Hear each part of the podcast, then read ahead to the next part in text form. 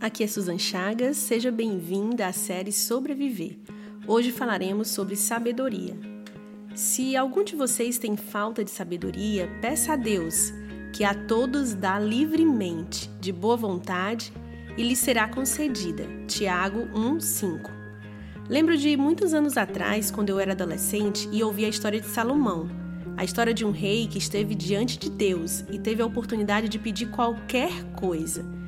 Deus apareceu a Salomão e disse: Pede-me o que quiseres e te darei. Nesse momento, Salomão pede a Deus sabedoria e discernimento para guiar o povo. Essa história ganhou um lugar especial no meu coração. Ainda muito jovem, eu pensei: se Salomão pediu sabedoria a Deus, realmente essa deve ser uma característica indispensável para as nossas vidas. Eu lembro que daquele dia em diante comecei uma caminhada em busca daquilo que Salomão pediu a Deus.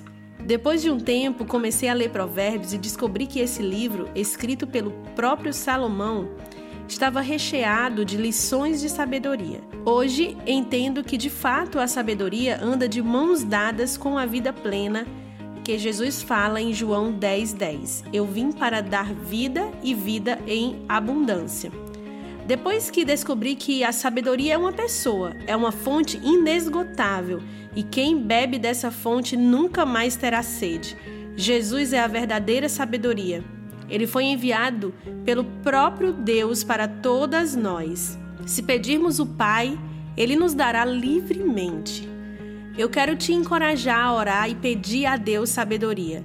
Ela está acessível a todas nós.